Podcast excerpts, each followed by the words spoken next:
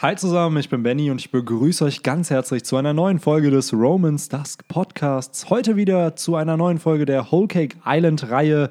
Zusammen mit Viktor Hi, hi. sprechen wir heute über die Upgrades der Strohhutbande. Denn in so einem Arc entwickeln sich ja unsere Protagonisten immer weiter und ich finde, es ist immer schade, wenn man das Ganze nicht so ein bisschen Revue passieren lässt. So, Ja. Und deswegen finde ich es gut, wenn wir mal drüber quatschen, wie waren die Charaktere am Anfang vom Arc und wie sind sie am Ende vom Arc und was haben sie gelernt während dieser Zeitspanne von, sagen wir mal, 50 Kapiteln.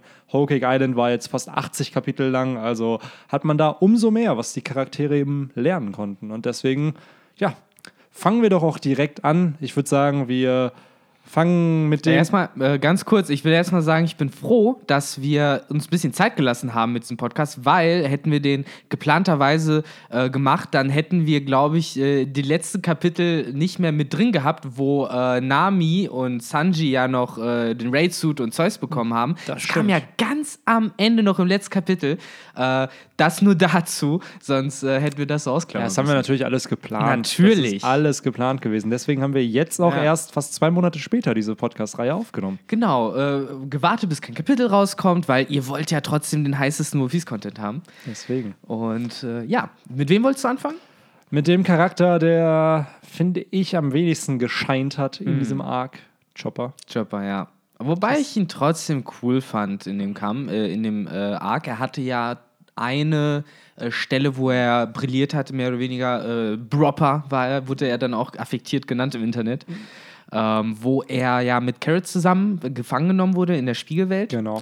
Und äh, ja, einen ziemlich guten Plan ausgeheckt hat, um sich dort halt zu befreien, Carrot zu befreien und ähm, die Strohhüte halt von der Mirror World aus zu unterstützen. Ich glaube, sie waren es ja dann auch, die sie dort reingeholt haben. Genau, das war ja, sie haben die Mirror World eingenommen. Erobert, genau. Genau. Und äh, da muss ich sagen, war ich sehr beeindruckt von Chopper, weil ich es cool fand, dass er halt den, da wenigstens mal so ein bisschen äh, seinen eigenen Plan durchsetzen konnte, nicht äh, ausgeführt hat, Befehle ausgeführt hat, sondern sozusagen äh, selbst agieren musste auf eigene Faust. Und äh, ich fand es auch angenehm, dass er auch nicht irgendwie da abgefrühstückt wurde von den Leuten, die da waren, sondern dass er auch tatsächlich äh, mehr oder weniger niemanden hatte, der sich ihm entgegenstellen konnte. Ähm, und ich fand es sehr interessant. Ich weiß aber nicht genau, ob das da war oder dann ein bisschen später passiert ist, weil äh, Big Mom hat ja dann irgendwann auch äh, Chopper äh, gesehen in seiner Riesenform. Ich glaube, das war, als sie verfolgt wurden von Big Mom. Da hat Chopper ja nochmal gesagt, ich stelle mir dir jetzt entgegen. Ähm, Fand ich auch eine schöne Szene von Chopper, äh, wo Big Mom ja dann auch noch gesagt hat, oh, du bist aber ein interessantes Viech äh, hier in seiner Riesenform. Insofern, ähm, weiß nicht, jetzt wo ich nochmal drüber nachdenke, ich fand das cool, die Rolle, die Chopper da ausgeführt hat. Definitiv. Nur ich finde, in Relation zu Ja, dem, was andere. Charaktere in dem Arc gemacht haben, ist es dann eher noch die kleinste Rolle. Es ist unfassbar wichtig, was Chopper getan hat. Ich will damit den Credit gar nicht schmälern. aber, Oder den Chopper-Fans ans Bein pinkeln. Genau, aber ähm, ich finde, es gab andere Charaktere, die deutlich mehr halt gebracht haben in diesem Arc, zu denen wir gleich kommen. Noch kurz mein Take zu Chopper. Ich fand es auch ziemlich cool, dass er halt die Mirror World eingenommen hat, wie du sagst, selber agiert Ja. hat. Und ich hatte nämlich auch da ähm, so ein bisschen an Pankasat gedacht. Da hat er das ja auch gemacht mit den Stimmt. Kindern. Ja. Das war auch der Moment, wo er verkündet hat, dass Ruffy der König der Piraten wird. Ah, das war sein mit, Moment, Genau, ne? als er mit Mocha geredet hat. Und ähm, was ich auch cool fand, war der Kampf gegen Big Mom. Das war ja, Hm. wo sie die Thousand Sunny infiltriert hat und das war ja das Ziel, sie vom Schiff zu kriegen. Stimmt.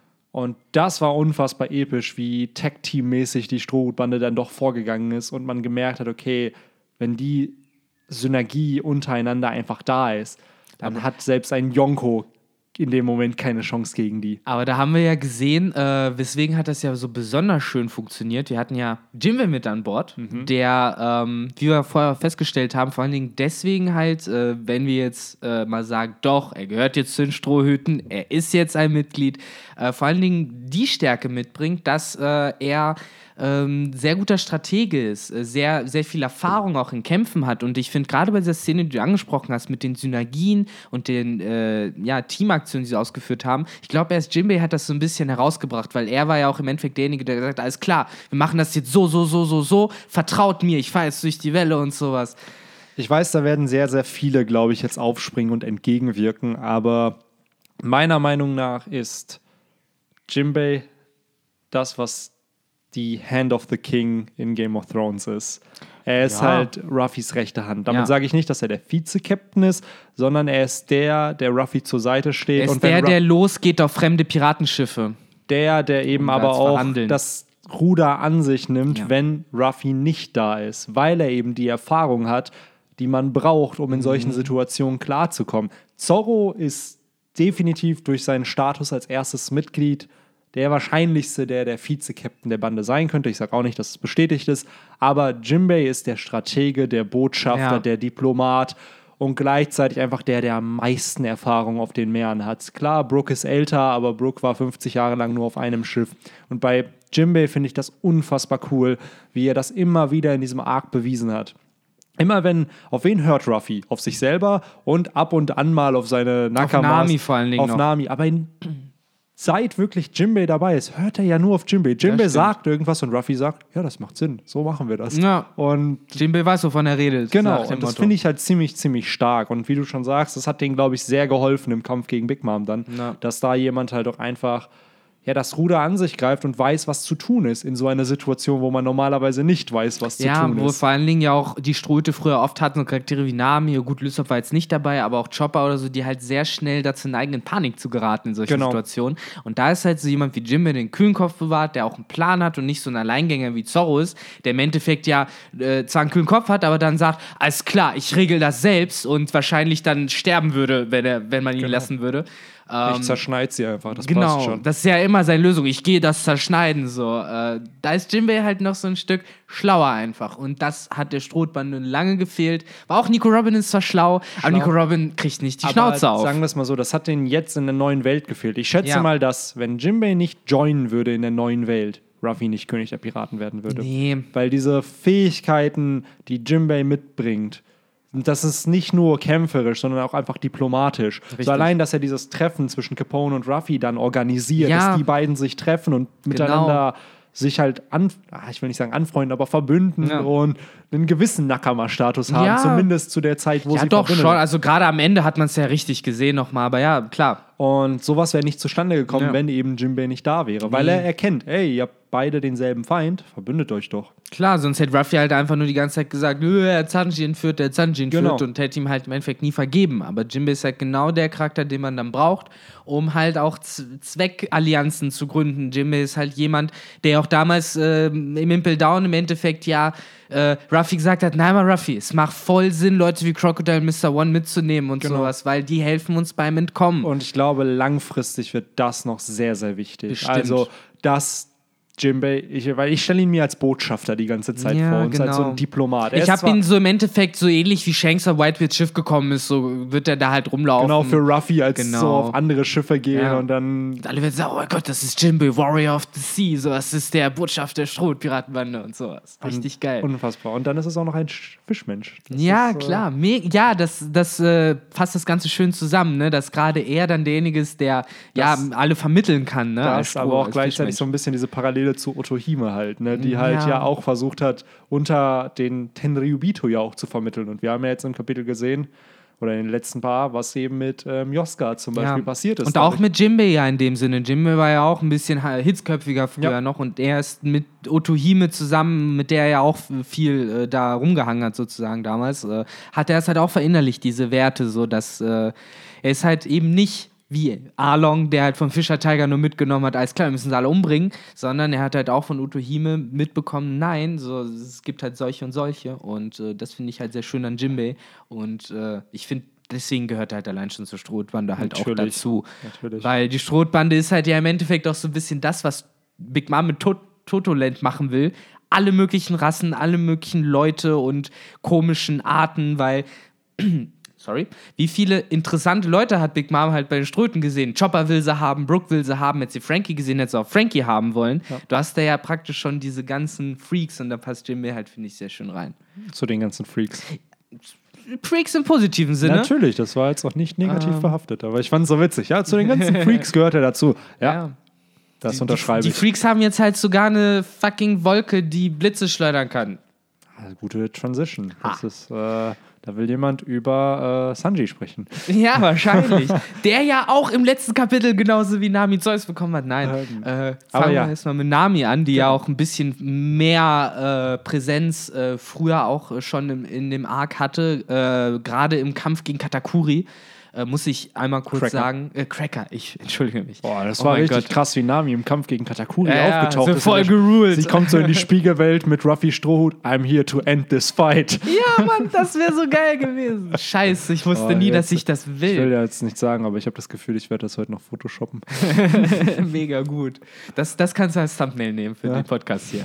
ähm, aber ja, ich muss wirklich sagen, äh, da hat mich Nami beeindruckt in dem Kampf. Viele äh, haten den Kampf ja so ein bisschen. Wir haben ihn ja auch schon besprochen. Ähm, das Tag-Team zwischen Nami und Ruffy und äh, der, der Commander wird ja voll schnell besiegt und eigentlich sollte er viel krasser sein. Und deswegen finde ich da den, die Rolle von Nami so cool, weil ja, Katakuri ist ein krasser Commander. Äh, Katakuri wieder, verdammt, Cracker ist ein krasser Commander, der richtig stark ist und äh, wenn Ruffy alleine gewesen wäre, ihm auch enorm mehr Probleme bereitet hätte. Aber weil Nami eben da war, äh, konnte sie mit ihren Fähigkeiten halt Ruffy unterstützen und äh, ihm den Sieg überhaupt erst ermöglichen. Insofern äh, kann ich den Hater gar nicht verstehen. Ich finde, das ist unfassbar cool gewesen von Oda, äh, Nami auf so eine Weise da einzubauen, in so einen High-End-Fight ja im Endeffekt. Und nicht Genau. irgendwie gegen irgendwelche kleinen Hiwis.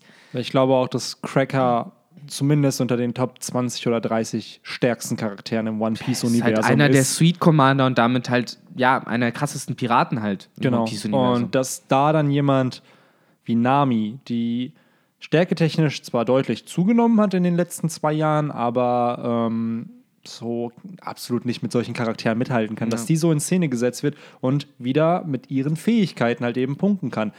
Crackers Biscuits, die dann dann eben feucht werden und dadurch halt essbar sind. Ja. Und das fand ich halt auch cool, dass Ruffy da eine Fähigkeit eingesetzt hat, die sonst immer äh, für Comedic Moments verwendet wurde. Er kann halt so viel essen und Ja. er wird dann immer müde, wenn er nicht isst. Und dann auf einmal ist es ein Plot-Element, mit dem Ruffy einen Kampf gewinnen Und kann. den Tankman rausholt, ja Genau. noch praktisch den extra dicken Gear 4. Deswegen fand ich Namis Rolle auch ziemlich interessant in dem Arc. Ähm, Gerade weil sie auch diese, zumindest in der ersten Hälfte, diese unterstützende Seite für Ruffy war. Genau. Äh, sie war, weil die gehörten halt zur Original Crew, weißt du, halt Mhm. diese ersten fünf Mitglieder, finde ich immer noch, die bleiben mir immer noch persönlich immer besonders im Herzen. Alle Ja. anderen gehören auch zur Bande. Im Endeffekt die Charaktere, die im ersten Intro drin waren. Genau. Und das sind halt Ruffy, Sanji, Zoro, halt- Nami und Lysop. alle, die im East Bloom beigetreten Genau. sind. Und ich glaube, die haben auch alle noch eine besondere Connection zueinander, dadurch, dass die gemeinsam erst diese Reise auch gestartet sind auf die Mhm. Grand Line. Die anderen haben sie ja alle auf der Grand Line dann kennengelernt. Und da fand ich es halt so krass, dass, glaube ich, das, was Ruffy wollte, Nami ja auch wollte. Die wollten Sanji unbedingt wieder Ja, haben. auf jeden Und Fall. Auch dieser Moment, als Sanji dann gegen Ruffy gekämpft hat und Nami dann voll voller Ja, Emotionen ja, klar, Sanji auch so, was geschlagen macht hat. ihr da? Genau. Hört auf damit. Und gleichzeitig fand ich es aber auch dann interessant, wie schnell das sich aufgelöst hat und wie schnell dann auch rauskam, ey, Sanji macht das ja nicht, weil es ihm Spaß macht, sondern weil er eben gezwungen wird. Ja. Da fand ich es schön, dass Oda auch während der Tea Party dann so ein paar Momente eingebaut hat, dass die Beziehung der beiden wieder aufgebaut wird. Zum Beispiel während Nami, ähm, das war in dem Moment, wo sie angegriffen werden von den äh, Mitgliedern der Big Mom Piratenbande und dann kommen die Windsmokes und retten die Strohhüte. Und dann fängt zum Beispiel Sanji Nami auf und rennt mit ihr sozusagen in den Arm in Ja. das äh, Castle von. Schon äh, wieder mit Herzchen in den Augen. das finde ich aber ein schöner Moment, weil das hätte jeder andere Charakter sein können, aber Oda wählt halt hier Sanji. ja, weil Sanji Äh, natürlich halt Nami immer retten will. Genau, und gleichzeitig aber eben auch, weil die Beziehung so ein bisschen zerstört war von den beiden oder zumindest aufgewühlt Ja, durch diese ganze es war, ich weiß, was du meinst. So Leute, Hörer verstehen das halt auch bestimmt. Aber es ist halt dieses so, wenn man mit jemandem halt was hat, was man immer tut mit denen, so irgendein Running Gag oder sonst was, und dann passiert was zwischen diesen Leuten, die sich halt sehr gut kennen, dann ist es erstmal immer schwierig, diesen Running Gag wieder anzufangen, Genau. sozusagen. Da muss man dieses Vertrauen wieder aufbauen. Genau, das da war Vertrauen. es sehr, sehr schön zu sehen, dass das es da wieder da dadurch eigentlich wieder normalisiert hat. Eigentlich. Wenn sie wieder miteinander lachen können, dann wissen wir, okay, ist alles gut. Und das fand ich ziemlich schön inszeniert. Aber gleichzeitig natürlich auch ihr Kampf oder beziehungsweise die Flucht von Whole Cake Island. Da hatte ja Nami eine ziemlich zentrale Rolle, indem sie einfach, das macht Nami nämlich sehr oft. Sie nimmt die Fähigkeiten ihrer Gegner und spielt sie gegen sie aus. Ja, das stimmt. Das heißt, sie erkennt was, und das finde ich immer cool, weil es die Intelligenz von Nami unterstreicht, weil sie merkt, okay, das sind die Stärken meiner Gegner, wie kann ich das gegen sie verwenden? Mhm. Und in dem Fall hat sie als Zeus eine Wolke, und Nami kann Wetter sehr, sehr den gut beherrschen, hat sie halt die gegen äh, Big Mom eingesetzt. Und das nicht nur einmal, sondern Ja. ganze zweimal. Und Also- jetzt halt eventuell noch in der Zukunft öfter, weil Zeus ist halt geblieben. Das ich ziemlich krass finde und was ich nicht erwartet hätte, um ehrlich Nee. zu sein. Es war wahrscheinlich nur ein temporäres Upgrade. Denke ich auch. Dadurch, dass wenn Big Mom besiegt wird, wahrscheinlich, wie wir das ja gesagt haben, dass dann die Seelen wieder Ja, zurückkehren so oder sich halt, nochmal. genau. so wie es halt bei Teufelsfrüchten ja immer ist, wenn der Besitzer äh, außer Gefecht gesetzt wird, dann wird Teufelsfrucht halt entzaubert. Wobei ich mich halt frage, was passiert mit der ganzen Lebenszeit, die Big Mom zum Teil aufgesogen hat. Wo, wo kommt die hin? Boah, Weil Menschen sind ja schon tot. Das, was ich mir da vorstellen kann, dass das dann so ähnlich wird wie mit der neuen Fischmenschen-Piratenbande. Da hat man ja auch so ein Panel gesehen, wo die richtig alt einfach waren. Mhm. Dass man da das sozusagen das alles rauskommt wieder und dass dann Big Mom wirklich so nochmal gefühlt 100, 200 Jahre älter aussieht, als sie es ist und dass das Ja. vielleicht ihr Ende sein könnte. Also, weil ich kann mir halt immer noch kein Szenario vorstellen, dass Big Mom überlebt. Meinst du? Also ich sage nicht, dass sie jemand tötet, aber ähm, ich, ich finde es schwierig, weil wenn du sie selbst ins Impel Down sperrst, kommt die Frau da raus. Ja, aber so, geht's ja mit allen Kaisern. Das ist ja Und das so ein ist es halt, Problem. ne? Und bei Kaido ist es halt auch ähnlich. Da kann ich mir halt auch irgendwie nicht vorstellen, dass dieser überlebt, weil es ist halt eine Ära, die vorbeigehen muss. Und ob man das dann durch den Tod der Charaktere auslöst oder eben durch sie ausschalten, bleibt dann Oda natürlich überlassen. Ja. Aber ich sehe es im Moment nicht in so einem Szenario, wo ich mir vorstellen kann, ja klar lebt Big Mom weiter in dem Zeitalter von Ruffy, dem König der Piraten. Also Ja, klar, ist und halt- chillt da rum und Genau, so und macht und- weiter ihre Tottland-Dinge. Ja, klar, Deswegen. das fände ich halt auch ein bisschen abwegig, aber ich, ich äh, bin da immer noch vorsichtig zu sagen, sie werden direkt getötet. Nee, das weil sag ich auch One Piece nicht, ist das schwierig mit Natürlich. Töten. Es muss ja einen Story-Impact haben, wenn sowas Ja. passiert. Ansonsten werden sie alle auf den Mond geschossen. Allesamt. Natürlich, alle bei Enel chillen. Und dann Ja, ist aber- er der Gott von allen. Stellst dir mal vor, wie krass, dass du dann auf dem Mond die ganzen fiesen Leute hättest. Akainu wird da dann rumchillen. Das ist Kaido. das neue Impel Down. Das ist richtig krass. Impel Ähm, Moon. Aber ja, auch hier kommen wir leider so ein bisschen off-topic.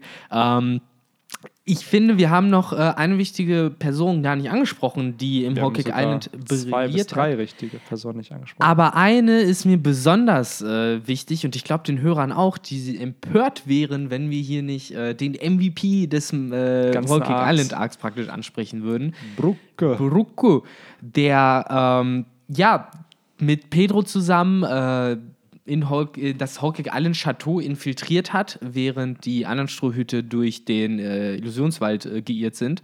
Und äh, ja, praktisch als, äh, als einziger während dieser Phase wirklich wusste, was er tat mit Pedro zusammen, um nämlich das Poneglyph zu stehlen, das Big Mom äh, verwahrt hat, sogar das Rob Poneglyph, das war ja die Mission. Und äh, ja, ich sich dann auch noch als allererster Strohhut einem Yonko gestellt einfach hat. gegenübergestellt gesagt, komm her, ich rock das So. jetzt. Richtig Und krass. Dann wurde er noch gefangen genommen von ihr. Dann ist er geflohen. Ja. Dann, Dann hat er das Bild kaputt gemacht. dann hat er Mother Caramels Bild kaputt gemacht. Dann bei der Flucht noch sehr viel geholfen. Und er hat einfach mal äh, Zeus halt mit seinem Fro- Frozen Solid oder wie heißt sein Angriff? Frozen Sword oder nee, Frozen Soul, glaube ich. Irgendwas Ja. mit Soul bestimmt. und dann das aufgeschnitten und theoretisch dafür gesorgt, dass sie halt äh, ja, Zeus dann nicht mehr hat. Ja, du, ich äh, ist also, was der Dude geschafft hat in diesem Arc. Und ich glaube, Brooke hatte vorher nicht sehr viele Fans. Er hatte Fans, aber nicht so. Er hatte viele Leute, die, die ihn cool fanden und immer, wie mich, die immer drauf gewartet haben, jetzt soll er aber auch mal was Cooles Genau, machen. und ich glaube, das war der Arc, Ja. wo alle dachten so, okay, das ist nicht das Year of Sanji, das ist das Year, Year of of Brooke. und ich fand es auch Fall. super inszeniert von Oda. Also der hat Mhm. einen Charakter, gerade wenn man bedenkt, das ist mir vor ein paar Tagen erst aufgefallen, Brooke ist ja nicht mal eine Woche oder so in der Bande gewesen, als sie schon wieder getrennt wurden. ja, ist sehr schade, ne? Mhm. Der wird ja auf der, da habe ich mir überlegt, okay, wenn ich an seiner Stelle wäre, was wären die Stakes, dass ich dann einer Person so vertraue, dass nach zwei Wochen oder einer Woche ich dann mir sage, ey, zwei Jahre nehme ich mir jetzt, um zu trainieren und stärker zu werden. Aber dann realisiere ich, die Stakes waren ja unfassbar hoch. Der Dude hat ihm seine Seele zurückgebracht, also Ruffy. Und dadurch konnte Brooke wieder ein normales Leben Ja. führen. So das normal, ist halt, dadurch konnte ist. überhaupt von Kuma irgendwo zu den Langarm- und Langbein-Typen geschossen werden. So, das war dadurch überhaupt erst möglich. So. Weil Genau. sonst wäre er immer noch auf der Thriller-Bug. Deswegen, alles, was Brooke passiert ist nach Ruffy, war besser, als wie er Alles. vorher war. So. Und insofern hast du vollkommen recht. Er versch- verdankt ihm halt so viel. Und äh, am Ende des Tages hat er, finde glaube ich, auch einfach die einzige andere Weg für ihn wäre halt Laboom gewesen, Genau. aber da kommt er halt nicht hin. Ich wollte gerade sagen, Laboom war, glaube ich, das, was ihn angetrieben und hat. der die weiß alles klar mit. Ruffy, wenn Ruffy König der Piraten wird und er anscheinend glaubt Brooke halt, dass er dadurch halt dann noch irgendwie eine Möglichkeit findet, halt auf die andere Seite der Grand Line wiederzukommen, um Laboon halt wiederzusehen, äh, war es für ihn halt einfach die große Überzeugung. Alles klar, so das ist jetzt der Weg. Zwei Jahre, dann mit Ruffy halt zusammen segeln, um irgendwann wieder mit meinem Freund äh, wieder verbunden zu werden. Sozusagen. Ja. Das ist, glaube ich, Brooks äh, höchste Motivation da gewesen. Und nee, ich muss halt auch einfach zusammenfassen, ich fand ihn halt, Jens Hawking eines Tages richtig krass. Ich finde, er hat alle Missionen, die ihm halt gegeben wurden, einfach perfekt ausgeführt. Ja. So und war halt auch einer der wenigen Strohhüte, wo halt irgendwie auch nicht so richtig was entglitten ist, großartig. So, ja, wurde er von Big Mom gefangen genommen am Ende, aber es ist halt fucking Big Mom. So. Ja, und der hat vorher einfach das Poneglyph geklaut. Ja. Und keiner wusste, keiner weiß ja, dass er es geklaut hat. Die denken ja alle, dass Ja. die Mission gescheitert Und ist. der hat es einfach durchgezogen. So, Richtig krass. Big Kopf- Mom weiß das Die nicht weiß mal. das nicht, ja. weil er hat ja die Poneglyphe oder die Kopien in seinem Kopf versteckt. Mhm. Und dadurch, wer weiß denn, ah, cool, der kann seinen Kopf öffnen. Das weiß ja niemand. Mega gut. Wie gesagt, also das äh, fand ich wirklich sehr, sehr cool und insofern kann ich ja wirklich nur noch abschließend sagen, so Brooke, krassester Dude. So. Ja. Ich habe ihn mega gemocht in dem Arc. Ja, bei Sanji ist es ja wirklich in diesem Arc. Das war zwar das Year of Sanji, aber Es hat mehr Ähm, charakterliche Weiterentwicklung gewesen. Genau, ne? das war eine charakterliche Weiterentwicklung. Und ich fand es cool, dass seine Kochkünste halt dazu beigetragen haben, dass seine Flucht ermöglicht Aber das werden war ja konnte. auch notwendig, mein ganz ehrlich, wenn du schon in so einem Setting unterwegs bist. Natürlich. Klar. Und gleichzeitig halt eben mit dem Ray zu, der hat Familien, seine Familienverhältnisse so ein bisschen klarer gemacht. Mhm. Jeff das Leben gerettet. Und dann kommen wir aber noch final zu dem Captain. Captain. Ja, ich wollte, ich höre gerade. Okay, willst du es jetzt aussprechen? Darf ich es aussprechen? Aber ja, der, äh, der den Strohhut halt trägt, der äh, Monkey D. Ruffy, der ja auch gegen Katakuri gekämpft hat. Der, der, der, viel zu viel ders. Ähm, ja, der meiner Meinung wieder ein der, verdammt. Ähm, mach du erstmal, ich habe zu Ja. viel ders ausgesprochen. cooler, coole Entwicklung für Mhm. Ruffy, muss ich sagen. Also ich glaube, dieser Arc, Dressrosa hat ihn damals schon sehr, sehr als Captain inszeniert, gerade auch am Ende, wo er dann meinte, so nein, ich renne nicht mehr vor Kämpfen weg und wo er sich dann Fujitora kurz gestellt hat. Mhm. Und hier war es wirklich, also klar, der Kampf mit Cracker, der war cool, aber der Moment, als Ruffy Katakuri und Brûlé mit in die Spiegelwelt Mm. gezogen hat, diesen Spiegel kaputt gehauen hat und dann meinte so, ja, wir kämpfen jetzt hier und Ja. meine Freunde werden weiter segeln. Das war und auch wenn, wenn jetzt ich hier nicht überlebe, kommen die trotzdem Die weg. weg. Ja, ja, klar. Das äh, ist natürlich wieder die übliche Ruffy-Conviction, die wir halt immer wieder gesehen haben. Nur hier fand ich es halt besonders krass. Man hat ja später dann während des Kampfes nochmal den Moment gehabt, wo Ruffy ja immer noch in Verbindung mit äh, der Sunny stand und gesagt hat: Macht alle Spiegel kaputt, haut jetzt ab.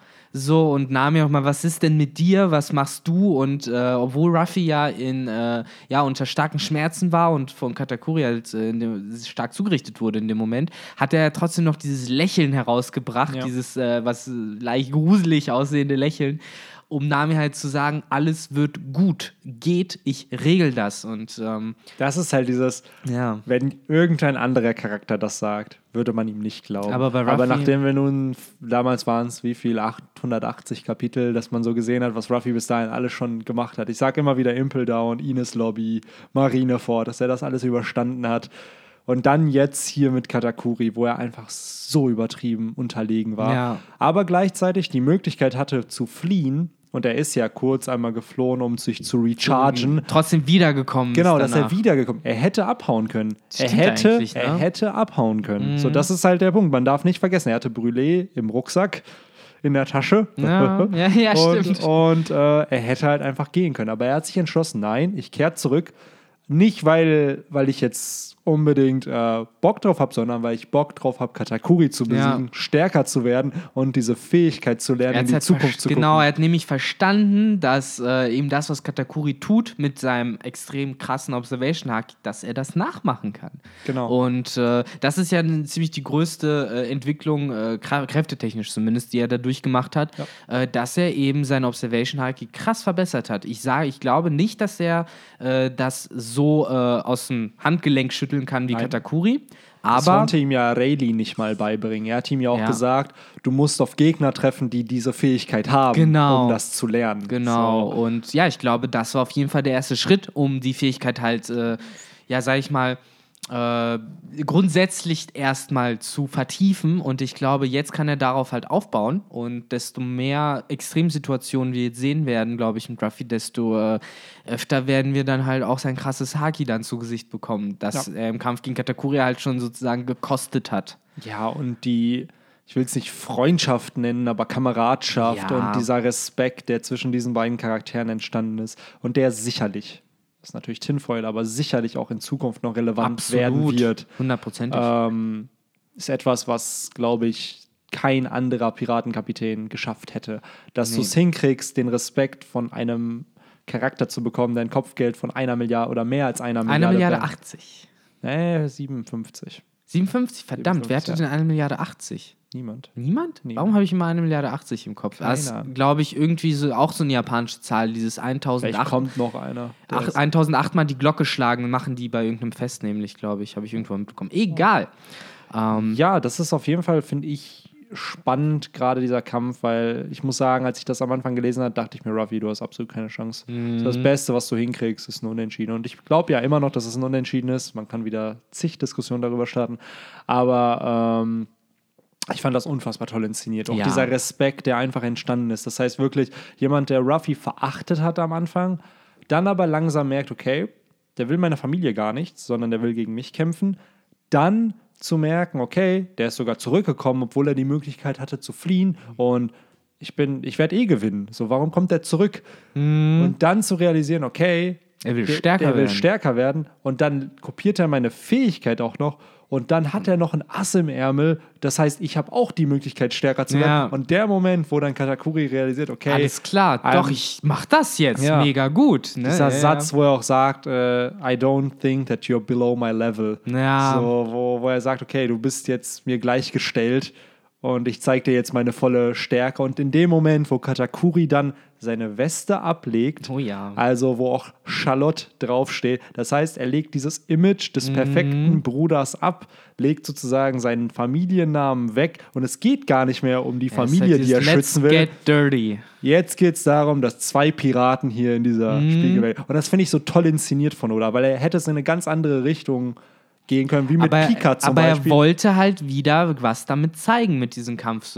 Es ging ihm nicht irgendwie darum, einfach nur möglichst, äh, wie soll ich sagen, äh, spektakuläre Story oder so da reinzuhauen, sondern es ging ihm halt darum, diese äh, ja, Beziehung zwischen diesen beiden Charakteren Genau. halt in diesen äh, Kampf aufzubauen und zu zeigen. Und äh, das ist es, glaube ich, was es war das halt sehr, sehr, Faszinierendste ist. es war sehr, sehr emotional aufgeladen und es waren halt Werte, die aneinander geclasht sind, Genau. die sich aber auch sehr, sehr ähnlich waren. Also beide haben ja für den Schutz ihrer Nakamas gekämpft. Katakuri für seine Familie, Ruffy für seine Freunde. Und beide haben in der Spiegelwelt gekämpft, beide hatten ähnliche Teufelsfrüchte. ja. Und am Ende war es wirklich so, beide haben was davon getragen von diesem Kampf. So, Katakuri ist ein neuer Mensch geworden durch den Kampf mit Ruffy Absolut. und Ruffy halt eben durch den Kampf mit Katakuri. Und deswegen, das ich denke mir die ganze Zeit, die treffen irgendwann nochmal wieder. Katakuri trägt sein. Fedora und keine Ahnung, die machen so eine Fistbump, nachdem Nur die dass, so einer. nur, dass dann Ruffy sogar ein höheres Kopfgeld hat. Als, natürlich, das Äh, was heißt wahrscheinlich? Ja, ist ja jetzt schon ja so. schon. Mhm. Aber dass dann wirklich so dieser, ey komm, Ruffy mit Gear 3, äh, Haki und Ja. Katakuri mit seinem Square Mochi und dass das so ähnlich ist wie auf dem Sabaody Archipel mit Ruffys Gear 3 und Kids mechanischem Magnetarm da, wo die halt zusammen irgendwelche Gegner besiegen, weil Das wäre einfach nur zu schön. Also ist Ja, mein Mann. absoluter Lieblingsantagonist geworden durch den Arc, muss ich sagen. Ja, nicht. Aber auch das äh, wurde ja, glaube ich, im Katakuri vs. Ruffy Podcast äh, Nochmal sehr gut ausführlich. Ja. Und äh, ich hoffe, ich habe jetzt keinen Stroh vergessen. Also, Strohhut ich haben wir meine, ob man jetzt ähm, Carrot als Strohhut bezeichnet oder nicht. Aber ja, sie war dabei. Aber darüber will ich ehrlich gesagt nicht so viel reden, muss ich sagen, weil. Wir haben halt erfahren, dass die Minks eine Sulong-Form besitzen, Genau. also sich entwickeln können praktisch, äh, wenn es Vollmond ist, so ich es verstanden habe. Genau. Und äh, ja, ich muss sagen, ich bin am, äh, vor allen Dingen gespannt auf Beppos Sulong-Form. Ich Ja. finde find das wirklich faszinierend, diesen kleinen äh, äh, Eisbären äh, mit seiner dummen Fresse zu sehen, wie er mega krass wird auf einmal und irgendwie richtig hart rausholt. Äh, ansonsten, ich weiß nicht, ob ich mir da Freunde mache. Ich bin halt nicht so der Fan von Carrot. Ich sehe die jetzt halt auch noch nicht als äh, einen der Strohhüte an. Es kann halt noch viel passieren, aber aktuell, glaube ich, Ja. kann man da noch nicht wirklich ein Urteil fällen, was da Genau. passieren wird und wie sich das entwickeln wird. Deswegen. Aber ja, ich glaube, das waren alle Charaktere. Ja. Und ist dann doch länger geworden, als wir wieder dachten. Ein wenig, ein wenig. Aber hey, es ist ja immerhin ähm, chronologisch gesehen dann die letzte Folge des Soul Island Podcasts, oder? Genau, Nicht? damit haben wir alles besprochen, was wir besprechen wollten. Ja. Und wir überlegen uns, ob wir sowas dann, wenn dann irgendwann der Hulk, äh, der Wano Kuni Arc zu Ende ist, dass wir sowas dazu auch nochmal machen. Ja, und das da wird sicherlich auch sehr, sehr viel zu besprechen geben. Ach Gott, ja, wahrscheinlich wieder viel zu viel und wahrscheinlich werden wir noch wieder anfangen und dann ein halbes dann Jahr lang Pause unterbrechen, machen. genau. Aber ja, dann lass uns das doch hier beenden. Nicht eintüten. Nein, ich sag heute beenden. Können ähm, wir aber machen. vielen Dank fürs Zuhören und Zuschauen und dann würde ich sagen, bis zum nächsten Podcast. Take care. Ciao. Ciao, ciao.